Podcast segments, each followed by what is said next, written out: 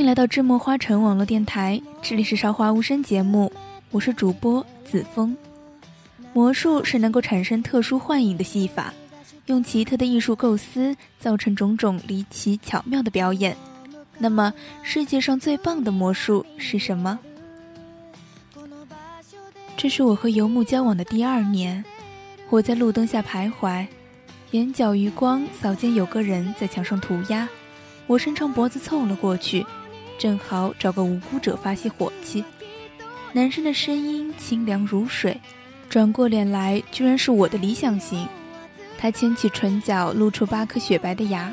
他说：“他叫薛之夏。”他走出巷子，影子被月光拉扯得波光粼粼。他问我：“是不是高级护理系的女生都认识？”我说：“当然，只要你说是谁，我来帮你追。”他脸微微一红，掏出一张名片递给我，说：“下次我去了就告诉我。”时间不早，我慌忙地向他告别，冲回宿舍。每天这个时候，阿木都会准时电话查房。可是今天，阿木的声音就像一阵温柔的风暴，掠走了我积累了十八年的骄傲。为了下次魔术比赛不分心，他说他要分手。我突然产生了一个极其卑鄙的念头。我去了薛之夏名片上的餐厅。她围着小熊围裙的样子，让我想起了自己的第一个生日礼物，阿木送的。我的眼睛越加酸涩起来。他有些惊讶地看着我，连忙从纸巾盒里掏出一张纸巾，不料慌忙掉在了地上。再拾起来时，纸巾却消失不见，代替它的是一朵玫瑰花。接着，他的手指在空中打了个响指。不过一转眼，他手掌上顺势绽出一簇非洲菊，小女生们雀跃地为他献出满脸红晕，其中一个还扯开嗓子说：“他去参加比赛，肯定能拿第一。”他不好意思地笑着，没有注意我立时变换的表情。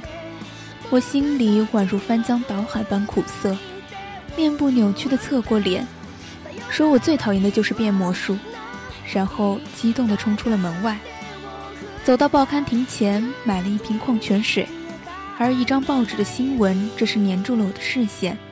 他关于阿木要参加的魔术比赛。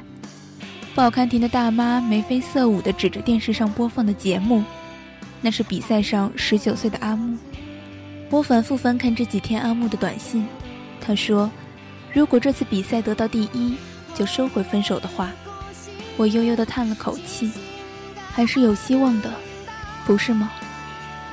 我迫不及待地想揭开谜底，追问薛之夏，他究竟是谁？他却答非所问，问我喜不喜欢喝汤，而后递给我一只白瓷碗。我差点把那一碗白水叮出个窟窿，不料眼前晃出一把大银勺，手指就稍稍一抖，白瓷碗里的白水霎时变了颜色，粘稠的褐色汤汁漂浮着粉白的洋葱。土豆和牛肉的香气挑逗着我的鼻子，我张大了嘴巴，觉得这简直不是魔术，而是魔法。我冷哼一声，算是贿赂成功。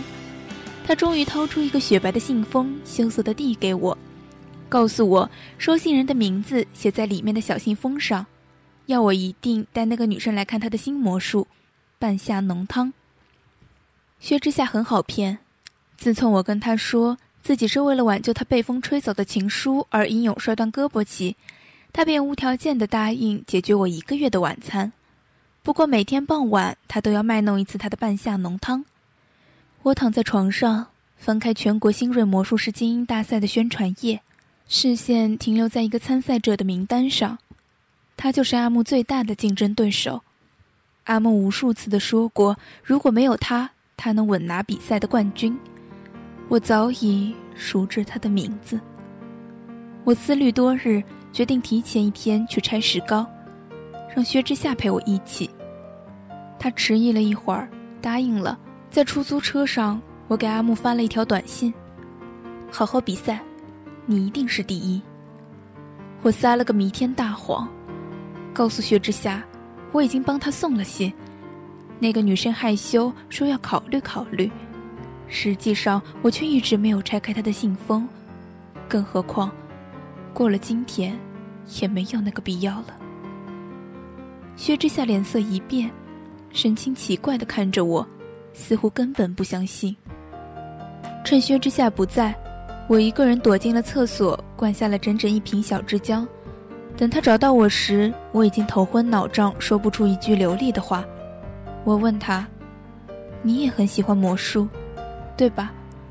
可是，如果让你在魔术和爱情之间选择，必须放弃一个，你选哪个？”不出我所料，他犹疑了。阿木最终得了第一，可我们还是分手了。我端坐在书桌前。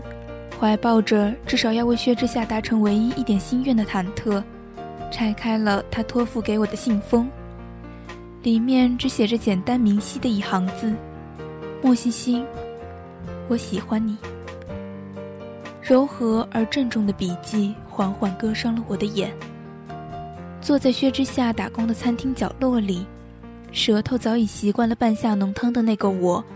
眼神穿越过一个又一个相似而陌生的背影，在氤氲的香气里，却再也找不到那张闪耀明晰的脸。小女孩告诉我，薛之夏走了。她答应过家里，如果这次比赛得不到第一，就回家继续念书。我感觉到自己的羞耻心被剥开了那层鲜亮的壳。小女孩说，薛之夏对我真的很好。半夏浓汤，他从不给别人喝。那的确是个魔术，却要每天花四个小时准备。那样的汤，怎么可能只是魔术呢？我捂住嘴巴，不可置信地回忆着薛之夏温柔的眉眼，唇齿间那缠绵的浓汤香气切割着我们之间的每个镜头，就像沉寂了几世纪的火山灰，一时间铺天盖地。掩埋了我身体里所有的悲伤与悔恨。薛之夏，我早该知道，你对我不只是魔术而已。薛之夏，虽然已经太晚，但我想告诉你，半夏浓汤真的是我见过的最美丽的魔术，而你用行动教会了我，这世上果真存在着最棒的魔术，那就是。爱情。今天的韶华无声就到此结束了。如果您对主播、编辑、后期有兴趣，如果您也想加入我们，我们的考核群号是三零四二五四六六八。如果您喜欢我们的电台，欢迎加入我们的官方 QQ 群幺八五二三五五九五。再次感谢您的收听，我们下期再见。